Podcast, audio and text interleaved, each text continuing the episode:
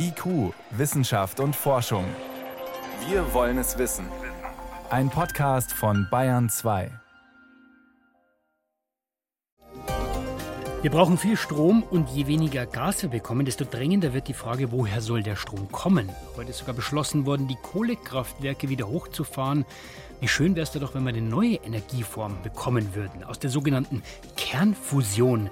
Die klingt manchmal wie die Lösung aller Probleme. Ein kleines bayerisches Start-up will damit jetzt eine kleine Revolution vorantreiben und das ist gleich eins unserer Themen. Außerdem, wie viel kostet ein Kilo des teuersten Pilzes der Welt? Diese Frage beantworten wir gleich, denn um diesen Pilz wird heftig gestritten. Und was der mit der bedrohten Artenvielfalt der Welt zu tun hat, darüber wird in Bonn diskutiert beim Weltbiodiversitätsrat. Wissenschaft auf Bayern 2 entdecken.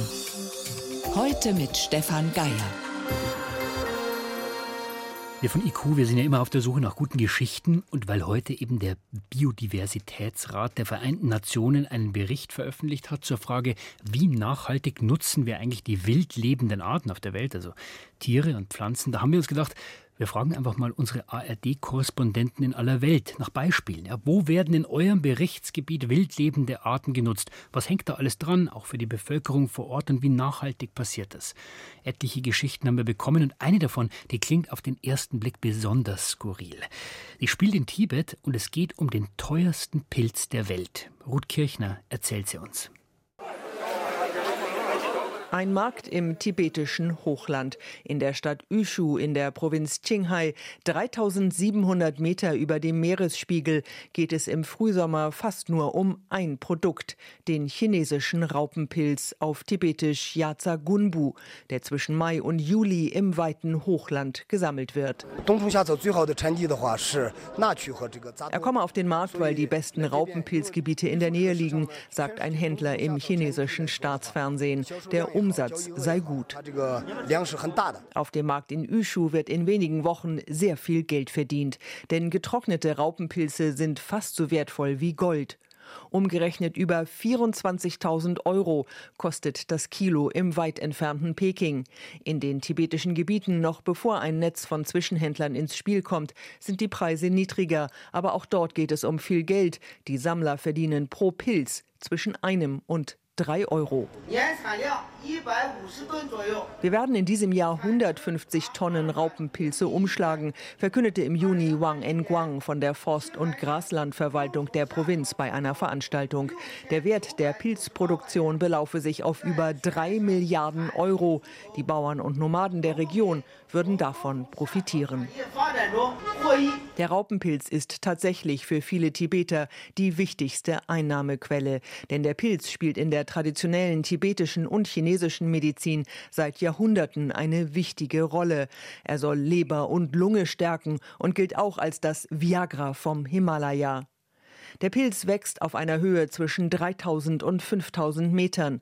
Im Frühsommer schwärmen daher tausende Bauern und Hirten aus, um nach den braungelben Pilzen zu suchen. Dafür braucht man Geduld und gute Augen. Sichtbar im Gras sind nämlich nur die winzigen dunklen Stiele, die wie ein Horn aus dem Kopf von im Erdreich liegenden toten Raupen wachsen. Je größer der Pilz und die tote Raupenhülle, desto höher der Preis. Aber der jahrelange Hype um die Raupenpilze hat auch Schattenseiten. Dieses Jahr ist das Aufkommen deutlich geringer als in den Jahren zuvor. Etwa ein Drittel weniger, sagt Zhu Jin-yi vom Raupenpilzverband in Yushu im Staatsfernsehen. Das führe dazu, dass die Preise bis um 20 Prozent steigen. Die Gründe für den Rückgang sind vielschichtig. Jedes Jahr graben immer mehr Sammler Pilze aus. Ortsfremde müssen zwar Lizenzen kaufen, aber reguliert wird das Sammeln ansonsten kaum. Dabei gäbe es viele Ideen für Nachhaltigkeit, sagt der Münchner Ethnomykologe Daniel Winkler.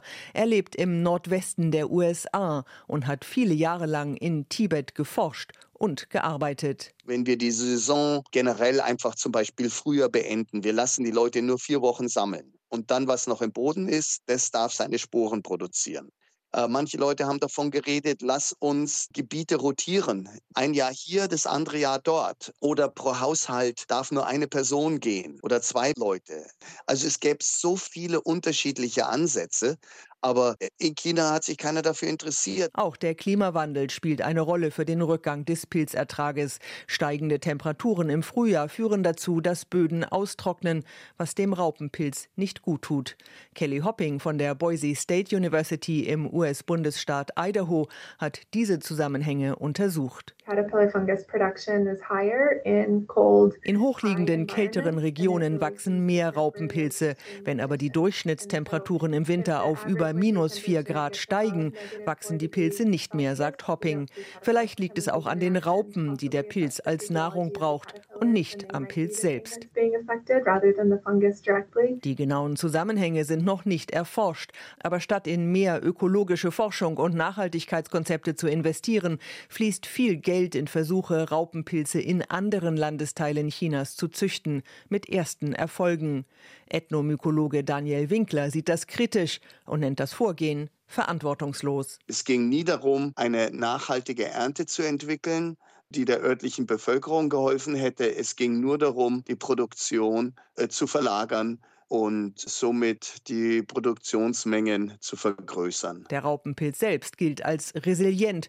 Noch ist er nicht wirklich gefährdet. Aber das jahrhundertealte Zusammenspiel von Mensch und Natur im tibetischen Hochland steht auf dem Spiel. Ohne Einnahmen aus den Raupenpilzen müssten künftig wohl noch mehr Tibeter ihre traditionellen Lebensformen im Hochland aufgeben. Und das zeigt auch schon die politische Dimension dieser Geschichte. Das ist jetzt ein sehr kleines Beispiel für die Nutzung wildlebender Arten. Der Bericht, den der Weltbiodiversitätsrat heute in Bonn vorgestellt hat, da gibt es natürlich noch viele andere Beispiele drin. Vor Ort in Bonn dabei ist auch Axel Paulsch. Er ist Biodiversitätsforscher am Institut für Biodiversität in Regensburg. Ich habe ihn kurz vor der Sendung am Rande der Versammlung am Telefon erreicht. Grüß Gott. Dieser Pilz ist ein sehr spezielles Beispiel, aber da stecken schon ein bisschen die wesentlichen Zutaten für das Problem drin. Stimmt das? Also wir haben eine bedrohte Art, wir haben Geld, wir haben Profitgier, auch eine politische Dimension. Sind das so die Zutaten, um die es immer wieder geht? Ja, also hier in diesem Bericht, der stellt vor, dass insgesamt 50.000 wildlebende Arten, darunter auch 1500 Pilzarten von der Menschheit für verschiedenste Zwecke genutzt werden. Zum Essen, als Baumaterial, es geht um Fischfang, es geht um Holzeinschlag, es geht darum, was wir der Natur alles entnehmen und dass vieles davon eben nicht nachhaltig ist, sondern eine Art Raubbau an der Natur darstellt. Schauen wir mal auf die Fischerei. Welche drastischen Beispiele gibt es denn da? Also welche Arten benutzen, die möglicherweise auch schon bedroht sind? Ja, also da, da gibt es ja Fischarten, die früher arme Leute essen waren aus der Ostsee, aus der Nordsee, die heutzutage kaum noch gefangen werden können, weil die Bestände so runtergewirtschaftet sind, dass man jetzt schon Fangquoten einführen musste, um da überhaupt noch das Überleben der Arten zu sichern. Und das ist ein weltweites Phänomen. Da kommt dazu, dass viele Arten einfach so mitgefangen werden, obwohl man sie gar nicht unbedingt haben will. Die werden teilweise einfach wieder reingeschmissen, sind aber trotzdem tot. Man geht davon aus, dass bis etwa 35 Prozent der Fischbestände so überfischt sind, dass es die Frage ist, ob die sich überhaupt wieder erholen können. Das heißt, da geht es auch weniger um die Schönheit der Natur als vielmehr ums Überleben, weil viele Menschen auch von den Fischen als Nahrungsmittel einfach abhängig sind? Ja, ganz klar. Also das hat jetzt nichts damit zu tun, dass es einfach nur schade ist, dass ein paar schöne Arten verschwinden, sondern es geht ganz klar um Nahrungsgrundlagen. Und beim Holz geht es darum, sich Häuser zu bauen, Möbel zu bauen, Brennholz zu haben. Der Bericht sagt, dass über zwei Milliarden Menschen fürs Kochen und Heizen direkt von Brennholz abhängig sind, das sie fast auf täglicher Basis einsammeln. Das heißt, was die Nutzung dieser wildlebenden Arten anbelangt, sägen wir im Wesentlichen an dem Ast, auf dem wir sitzen? Genau. Und das Problem vergrößert sich eher. Einerseits, weil durch äh, Klimawandel Änderungen entstehen, die wir bisher überhaupt nicht so richtig überreißen, was das dann für einzelne Arten heißt, die es dann da vielleicht nicht mehr gibt, wo man sie bisher noch nutzt.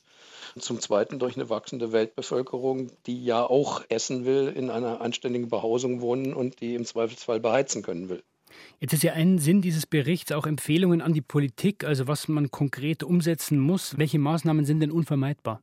Ja, also beim Fischfang müssen wir uns auf jeden Fall beschränken und den Populationen die Möglichkeit geben, überhaupt wieder heranzuwachsen, um sie weiterhin nutzen zu können. Beim Wald müssen wir wieder aufforsten und Holzeinschlag nicht mehr auf Kosten der Naturwälder machen, sonst vernichten wir die Ökosysteme mit allen Konsequenzen, die das für unser eigenes Wohlergehen hat. Und es wird auch nicht gehen, ohne dass besonders wir in den hochentwickelten Ländern unser Konsumverhalten ändern und einfach weniger verbrauchen. Jetzt sind ja solche internationalen Vereinbarungen, Räte oft sehr schwerfällig. Das sehen wir immer wieder bei den Klimaverhandlungen. Sie sind dabei, Sie sind mittendrin, Herr Pausch. Wie frustrierend oder wie schwierig ist es denn für Sie, die richtige Stimmung jetzt wirklich auch an die Entscheider rüberzubringen? Also ich sage mal so, ich war schon auf frustrierenderen Meetings, wo es um politische Ziele ging. Hier geht es darum, die Daten, die die Wissenschaftler gesammelt haben und die Schlussfolgerungen, die sie daraus gezogen haben, so zu formulieren, dass Politik, politische Entscheider sie verstehen können. Und hier sind Vertreter von 140 Staaten denen diese Messages, also diese, diese Botschaften vorgelegt werden und die diskutieren darüber, was das für ihre Länder heißt und wie sie die verstehen können. Und die Wissenschaftler begründen ihre Schlussfolgerungen aus den Daten, die sie über die letzten drei Jahre, in denen dieser Bericht entstanden ist, gesammelt haben.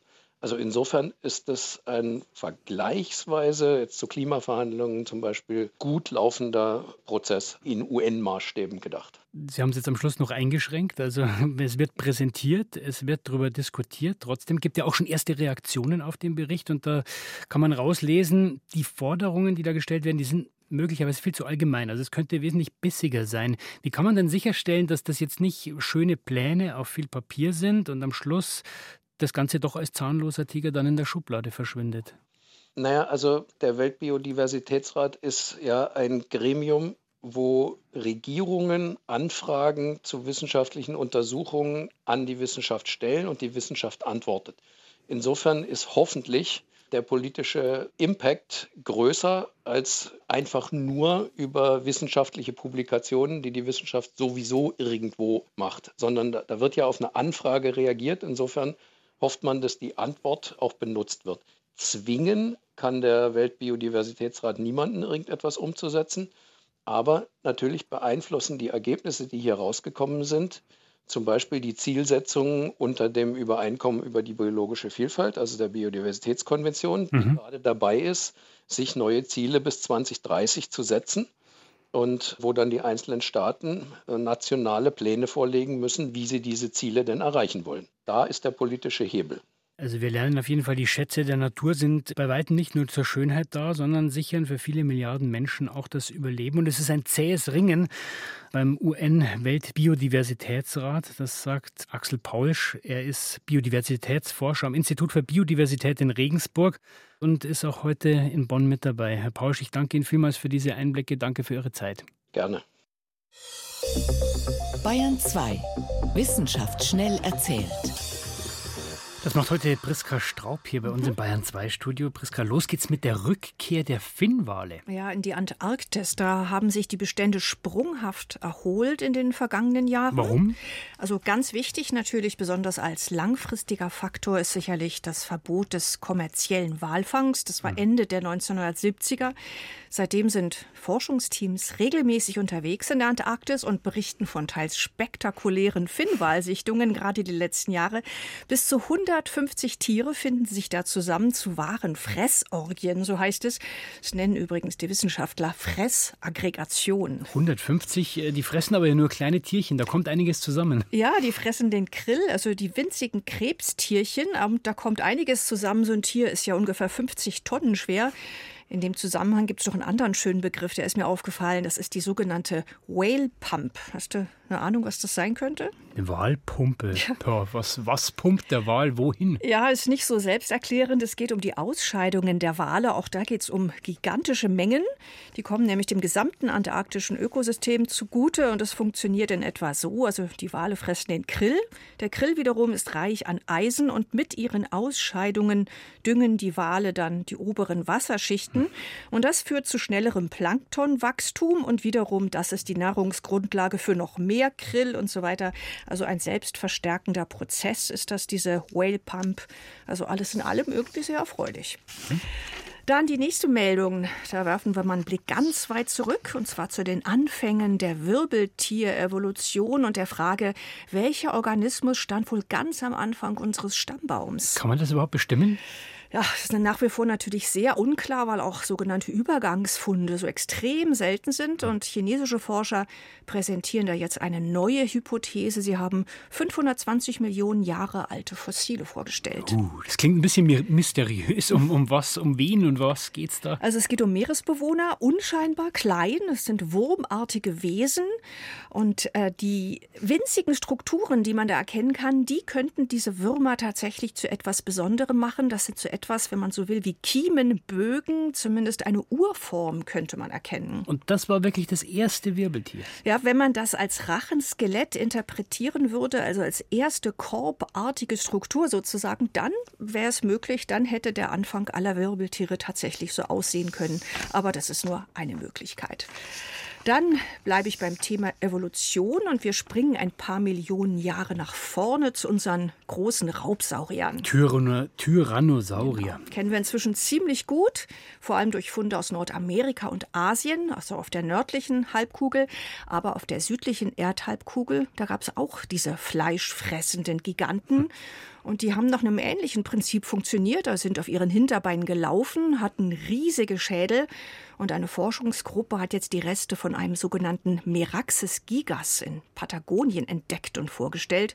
Elf Meter lang, vier Tonnen schwer dieser Dino und der hatte auch seltsam verkümmerte Vorderarme. Das erinnert eben auch an diesen Tyrannosaurus Rex. Ganz genau, ist vielleicht nicht ganz so extrem ausgeprägt, aber das dreht eben diese spannende Frage weiter. Warum gibt es Dino-Gruppen mit diesen eigenartigen Stummelärmchen? Die konnten damit ja nicht mal ihre eigene Schnauze erreichen. Und weiß man warum? Auch das weiß man immer noch nicht, aber es verdichtet sich jetzt der Hinweis, diese Ärmchen ist wahrscheinlich keine evolutionäre Sackgasse, also kein Irrtum. Da weist darauf hin, die Armmuskeln Muskeln, die waren überraschend kräftig ausgebildet. Also so ganz nutzlos werden die nicht gewesen sein, aber es bleibt offen. Wir haben sehr viel gelernt. Zum Beispiel, was der Meraxes gigas ist und was eine Wahlpumpe ist. Vielen Dank, Priska Straub, für die Kurzmeldungen. Gern.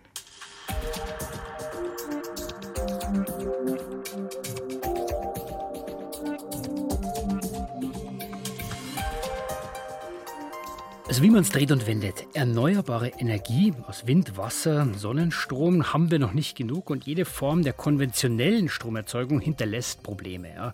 Kohle, Gas, Öl sind endlich, treiben den Klimawandel voran. Die Atomkraft hinterlässt einen Haufen radioaktiven Müll.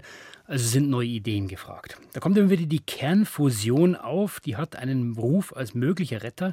In der Theorie werden dafür Atomkerne aufeinander losgelassen, die verschmelzen und raus, rauskommt dann sehr, sehr viel Energie. So ähnlich wie es bei uns auch in der Sonne passiert, im großen Stil.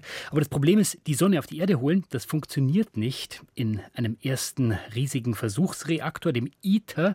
Da soll die Kernfusion zum Laufen gebracht werden, 2025. Aber bis der Strom liefert, dass, falls es überhaupt jemals funktioniert, werden auf jeden Fall noch Jahrzehnte vergehen.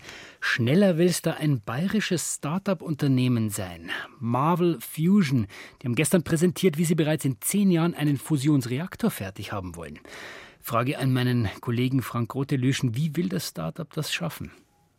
Ja, dieses Kraftwerk von Marvel Fusion soll nach einem ganz anderen Prinzip funktionieren als dieser Versuchsreaktor ITER in Frankreich. Der soll Wasserstoffgas in einem Magnetkäfig einschließen und dann mit ultrastarken Mikrowellen so stark erhitzen, dass der Wasserstoff zu Helium verschmilzt. Mhm. Diese Mikrowellen, die sind 25.000 mal stärker als bei so einem Mikrowellenherd in unseren Küchen. Ja, und dabei soll dann Energie frei werden, CO2-freie Energie und die ließe sich später einmal in einem Kraftwerk in Strom umwandeln. Und klappt das schon? Ja, das, das klappt schon. Also es gibt schon kleinere Versuchsreaktoren und die konnten durchaus schon so eine Art Fusionsfunken zünden. Aber Energie, muss man sagen, hat man damit noch nicht erzeugt. Man musste bislang also immer mehr reinstecken, als am Ende herauskam. Und Marvel Fusion will es nun mit einem ganz anderen Prinzip versuchen, und zwar mit ultrastarken Laserblitzen. Ultrastark, was heißt das genau? Ja, so ein Blitz, was Sie da verwenden wollen, der enthält zwar absolut gesehen gar nicht so besonders viel Energie, also nicht mehr als vielleicht bei einer Glühbirne, Mhm. Aber diese Blitze sind extrem kurz, also kürzer als eine Milliardstel Sekunde. Und deshalb ist diese Energie in diesen sehr kurzen Blitzen extrem stark konzentriert. Ja, und diese Blitze will man dann auf Millimeter große Brennstoffkügelchen schießen und die dann zur Explosion bringen. In diesen Kügelchen, da stecken letztendlich die Atomkerne, die man miteinander verschmelzen möchte. Bei Marvel Fusion sind das Bohr und Wasserstoff und die Laserblitze dienen quasi als Zündfunke, die dieses Kügelchen dann zur Explosion bringen sollen. Soweit zumindest mal die Theorie. Und wie soll es später dann im großen Stil in einem Kraftwerk aussehen? Ja, so ein Kraftwerk hätte tatsächlich die Ausmaße eines Fußballplatzes. In der Mitte würde dann so eine kugelförmige Reaktorkammer stehen, in die wird dann zehnmal pro Sekunde so ein Brennstoffkügelchen geschossen. Und in der Mitte der Kammer treffen dann die starken Laserblitze von mehreren Seiten auf dieses Kügelchen. Und durch so einen raffinierten Mechanismus im Inneren des Kügelchens werden die Wasserstoffkerne und die Bohrkerne so stark beschleunigt, dass sie miteinander verschmelzen sollen. Und in der Folge entstehen dann schnelle Heliumkerne und deren Energie, die lässt sich dann zu Strom machen, so jedenfalls die Idee. Wenn man sich die Homepage dieses Startups anschaut, die werben ja sehr selbstbewusst und sagen, wir werden die Energieerzeugung der Welt revolutionieren. Wie weit sind sie denn schon? Also gibt es schon einen Prototyp? Bei Marvel Fusion noch nicht, aber dass die Laserfusion im Prinzip funktioniert, das hat im letzten Jahr eine riesige Anlage in Kalifornien gezeigt. Also die konnte tatsächlich zum ersten Mal beweisen, dass sich per Laser tatsächlich so ein Brennstoffkügelchen zünden lässt. Allerdings nicht mit Bohr und Wasserstoff, sondern mit Deuterium und Tritium, also zwei exotischen Wasserstoffsorten. Allerdings ist das noch Grundlagenforschung und von einem Kraftwerk noch meilenweit entfernt. Und das Konzept von Marvel Fusion, über das ich gerade gesprochen habe, das existiert bislang im Wesentlichen nur im Computer also die Firma hat das Prinzip mit Computersimulationen durchgespielt und demnach müsste es eigentlich funktionieren. Und jetzt kommt es eben darauf an, das mit Experimenten zu bestätigen. Ansonsten wären die Berechnungen ja nicht allzu viel wert. Und darum soll es jetzt auch in einer Kooperation mit der Universität München gehen. Da gab es gestern die Verkündung der Zusammenarbeit mit der Ludwig-Maximilians-Universität. Wozu braucht diese Firma die Universität? Also an der LMU, da steht ein ziemlich starker Laser. Diesen Laser will Marvel Fusion gemeinsam mit der Uni ausbauen und verbessern und damit dann einige der entscheidenden Experimente machen, die beweisen sollen, dass das Konzept tatsächlich funktioniert. Und das Land Bayern unterstützt das Ganze auch mit zweieinhalb Millionen Euro und zeigt, dass auch die Politik da ein gewisses Interesse hat. Und wie ist dann der Zeitplan? Also wann steht der erste Fusionsreaktor dieser Art? Art? Also schon in zehn Jahren könnte so ein Kraftwerk stehen, sagt das Unternehmen, also viel früher als bei ITER zum Beispiel. Klingt für mich ziemlich optimistisch. Da müsste schon alles gut gehen, was sich die Leute da vorstellen. Aber es ist ja eben so, Startups machen ja ganz gerne mal sehr optimistische Versprechungen. Das kennt man auch aus anderen Bereichen, denn ansonsten scheint es irgendwie nicht zu gelingen, Investoren für solche Projekte zu gewinnen. Das klingt auch ein bisschen, Frank, wie David gegen Goliath. Also hier das kleine Startup, das mit der neuen Idee die Welt verändern will und da die staatliche Fusionsforschung Milliarden hat die schon verschlungen. Hat Marvel da überhaupt eine Chance? Ja, schwer zu beurteilen, aber man muss sagen, dass sich in den letzten Jahren doch recht viele Start-ups zum Thema Kernfusion gegründet haben, seit etwa 35. Und zum Teil werden die auch durchaus ernst genommen. All diese Konzepte sind zwar ziemlich ambitioniert und die Wahrscheinlichkeit, dass das tatsächlich funktioniert, die scheint mir doch nicht so besonders groß. Aber wenn eines dieser Startups tatsächlich Erfolg hat, dann könnte das schon ein Durchbruch sein, denn dann stünde der Menschheit tatsächlich so eine neue CO2-freie freie Energiequelle zur Verfügung und dann hätten wir eben eine weitere Option. Dann wünschen wir uns das doch mal, dass es klappt. Wie interessant wäre denn so ein Fusionsreaktor für Deutschland? Also wir setzen ja bislang immer noch voll und immer mehr auf die Erneuerbaren, Wind, Solar, Wasser. Ja, spontan könnte man vielleicht denken, diese Fusionsreaktoren könnten eines Tages einspringen, wenn die Sonne mal nicht scheint und der Wind mal nicht weht, sozusagen als Reservekraftwerke, aber das wird sich wohl nicht so richtig lohnen, denn dazu werden diese Reaktoren zu teuer sein und damit die sich rentieren, müssten die eigentlich Tag und Nacht laufen. Aber heißt das dann nicht für uns, wir brauchen das Ganze eigentlich für Deutschland gar nicht? Ja, ähm, mir scheint das aus heutiger Sicht eher unwahrscheinlich, dass das jetzt zum Einsatz kommt, wenn das alles mit Wind und Solar ganz gut klappt.